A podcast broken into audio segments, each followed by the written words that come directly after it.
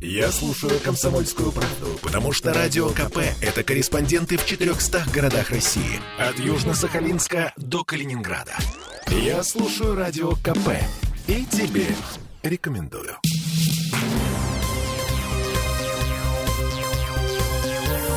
Темы дня. Ну что, полет нормальный, да?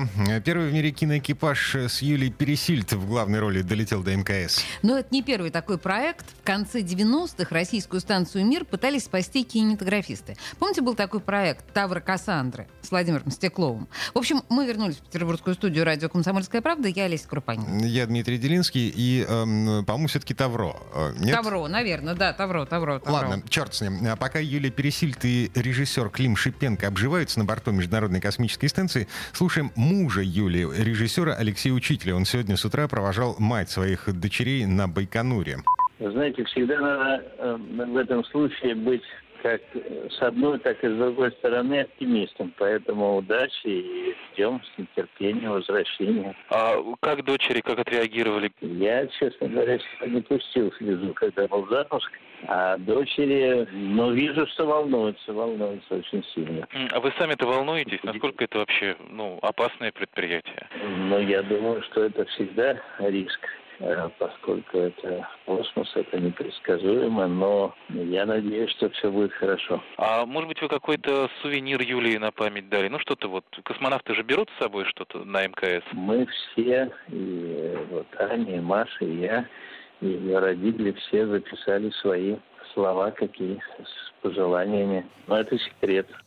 Съемочная группа проведет на борту МКС 12 дней. Цель — натурные съемки художественного фильма под названием «Вызов». Это драма о том, как женщина-кардиохирург готовится к полету в космос и летит в космос, чтобы провести операцию на сердце космонавта, которому стало плохо, плохо прямо на орбите. И приземляться ему нельзя в таком состоянии.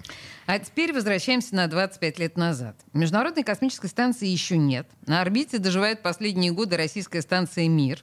Вопрос о том, что ее нужно затопить в Тихом океане, уже решен. Осталось только решить, когда. Но наши кинематографисты затевают проект по спасению станции. Режиссер Юрий Кара работает над экранизацией фантастического романа Чингиза Айтматова «Тавра Кассандры».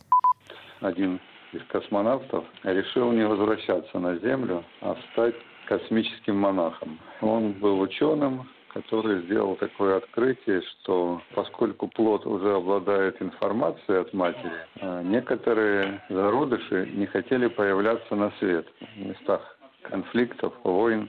И тогда на лбу у женщины появлялось пятно светящееся, которое вот он назвал Тавро Кассандрой. И когда он полетел на станцию «Мир», то начал облучать Землю и действительно увидел, что вот в местах таких сложных дети не хотели появляться на свет. Ну, Тавро, конечно, Тавро, потому что это вот то самое клеймо, которое ставят лошади на э, круп. Ага.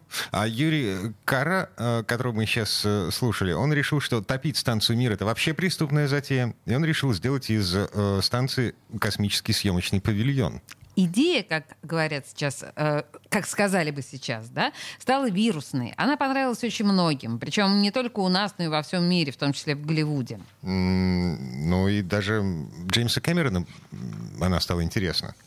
А Джеймс Кэмерон, узнав об этом, действительно прилетел в Москву. У меня даже письмо от него есть. Поначалу он хотел у меня, у дочери Гагарина и у начальника Роскосмоса взять интервью по поводу, как снимать космосе. Он хотел снимать миссию на Марс. Ну, там даже документальный фильм, ну, просто это готовилось действительно в то время. Миссия, ну, осталась на бумаге, так они, американцы, к ней не приступили, но, тем не менее, он прилетел, прошел все пробы тоже, то есть, как бы, не, не первый раз меня пытаются объехать на кривой козе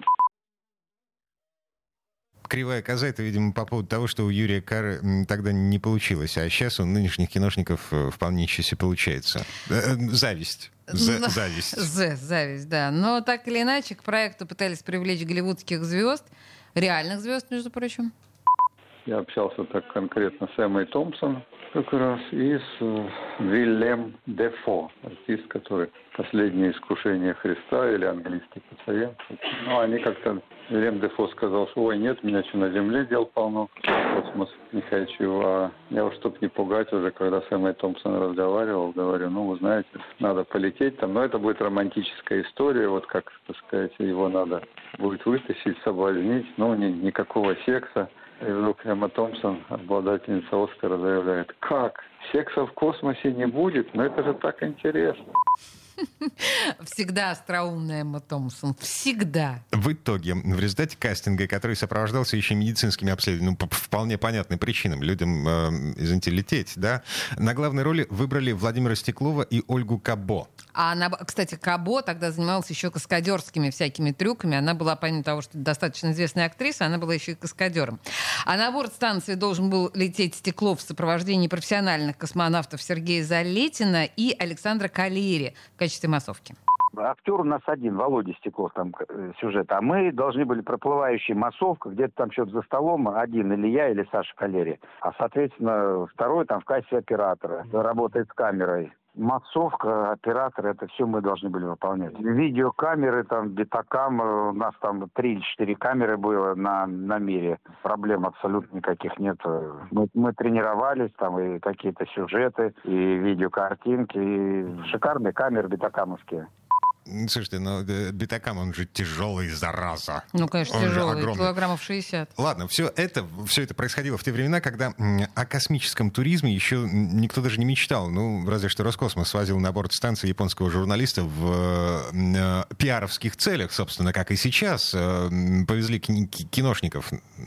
А вот Стеклов тогда, в 99 году, прошел полноценную подготовку в качестве второго бортинженера, потому что, еще раз напомню, балласт в космосе никогда не возили. Ну, полноценный бортинженер, разумеется, никто никогда не подготовит там э, за год. Это нужно 5-7 лет, не меньше, не считая общекосмической подготовки. Соответственно, Стеклов просто летел бортинженером 2, ну, как член экипажа, с правого кресла. То есть от него требовалось надеть скафандр и не мешать экипажу. Все. Понятно. А он тренировался с вами как-то специально? Да, вот в отличие, в отличие от э, Пересильта Шипенко, Стеклов с нами полный курс прошел, год. Ого. Ровно год он с нами находился, полномерно мы готовились. Это здесь вот там за пять месяцев их собираются как бы подготовить. И к тому же у нас был полноценный экипаж, летит, не летит Стеклов. И Калерия, опытнейший бортинженер на тот момент времени, уже полнейшие два полета. И я, который 10 лет готовился. И, и сейчас два туриста, которые абсолютно ничего не понимают, и очень опытный командир.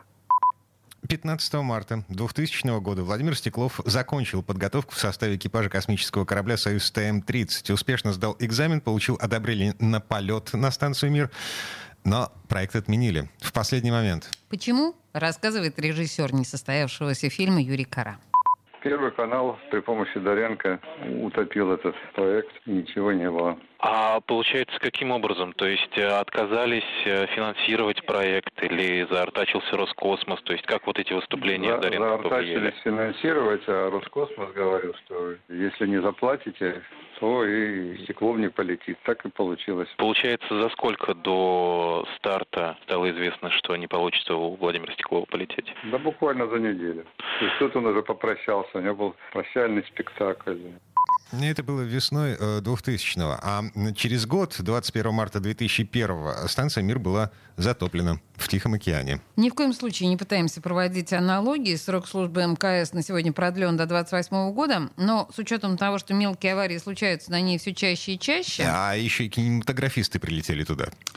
и вообще непонятно совершенно, зачем рисковать э, жизнью и здоровьем э, гражданских людей, когда можно было все это снять, по Но большому это счету, же в павильоне. пиар Роскосу- На- Господину Рогозину нужно показать, что не лаптем щи хлебаем. А господин Рогозин не устает показывать всему миру, что он не лаптем щи хлебает э, огромным количеством проектов. Например, предложением раскрашивать ракеты в русские на, национальные... В хохлому, да, Хохлому, совершенно верно. Э, Поэтому вот жизни Пересильд и этого самого не, не стоили того. А, мы желаем творческих желаем. успехов. Абсолютно. Творческих успехов нынешнему экипажу МКС. А, Ну и ждем фильм «Вызов» э, с космонавтом Юлией Пересильд в главной роли. Он должен выйти на экраны в 2022 году. Очень интересно, что из этого получится. Темы дня.